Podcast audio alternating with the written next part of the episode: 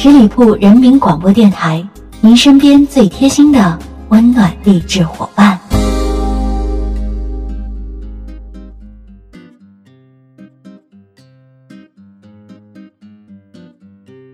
Hello，大家好，网罗百家之长，汇聚知识亮点，给你捞点干的。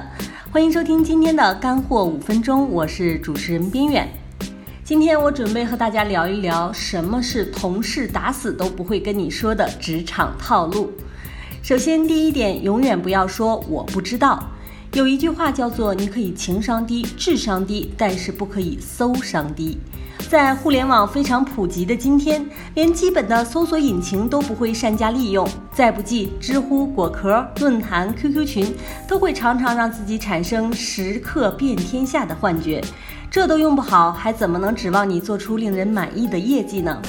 第二点，具备职业精神。我领导家的保姆请假一周回老家办事儿，临走时在垃圾桶里套了七层垃圾袋，这样每次换垃圾袋时至少少了一道工序。同样的，在写邮件的时候，很多人直接写一个件附件，然后甩一坨文档、PPT 之类，就不考虑人家下载打开也很烦吗？完全可以把附件里的重点贴到正文里，方便别人快速浏览。有需要再下载附件，方便查看详细部分。第三点，学会写邮件，这不是在开玩笑，你真的会写邮件吗？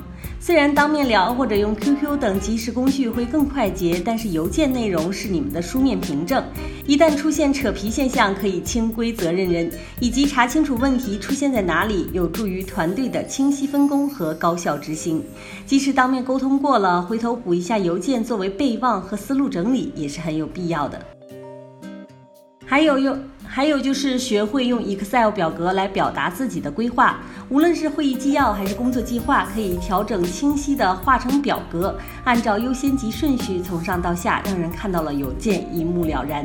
毕竟邮件的目的是高效到位，不是让人家做阅读理解，你的感慨就忍忍放在表格下面好了。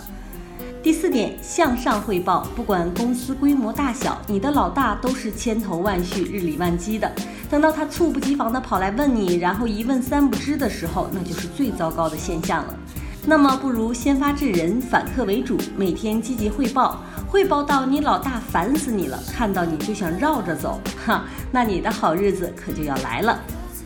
第五点，不要越俎代庖。很多人呢都是一副热心肠，特别的积极热情，中午吃个饭都恨不得把所有人问一遍要不要帮忙，需要他的人越多，他就越爽。然而，在工作中，如果泛滥运用这种热情，很容易好心办坏事儿。该是谁的事儿谁负责。你可以在他主动请求你帮忙时提供必要的帮助，不可以大大咧咧的指手画脚，甚至于自己就接过来替人家干了。尤其涉及到经费、资源等等敏感问题。第六点，疯狂学习，处事低调，熟悉花钱，锻炼身体。九零后群体开始慢慢的大波进军职场。个性张扬和自我意识强烈是他们的共有标签。低调两个字不是说像老黄牛一样闷声不吭，而是态度谦和，千万不要狂妄自大。时至今日，我的所见所闻让我明白，我的浮躁都是因为我见的世面太少太少。熟悉花钱是说你要善用财务计划，把钱花在刀刃上。不管是私人生活还是公家的经费，很多事情不是越少越好，而取决于你有多少钱可以花。锻炼身体就不用过多解释了，不过是平时走路、坐姿、站姿、睡姿是否正确，比锻炼身体那一个小时更重要的多得多。没有时间来锻炼身体的人，终有一天会抽出时间来生病。第七点，让资源流动起来。有一些人喜欢把资源捂在自己身上，怎么说呢？就像捂一碗水一样，捂得越紧，臭得越快。资源是流动起来才会盘活。念书时不愿借同学笔记，生怕别人知道自己熬夜读书；在职场上又掖着藏着，生怕失去自己的核心竞争力。格局都太低，他们永远注定不会有出息。如果出现了新人入洞房没人踢过墙的情况，那么一定不是因为你的撮合导致他们的合作之后又甩开你，那说明你们之间本身就是弱联系。如果没有这件事情，关系也会慢慢消亡。这句话大概只有经历过的人才会懂吧。第八点，进入职场你是来工作、成就事业，不是来交朋友的。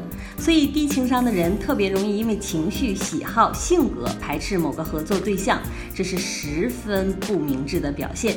顾大局、就事论事是每一个职场人必备的素质。如果这都做不到，哪怕你才华横溢，哪怕你天赋异禀，企业也没有办法用你。职场里有它的规则和守则，你所谓的所有个性都应该在高压线之下，不带有个人情绪办事儿，那就是高压线之一。好的，今天我要和大家聊的就是这些了，不知道对刚入职场的你是否有帮助呢？最后还是要感谢您收听我们的节目，并对十里铺人民广播电台的支持。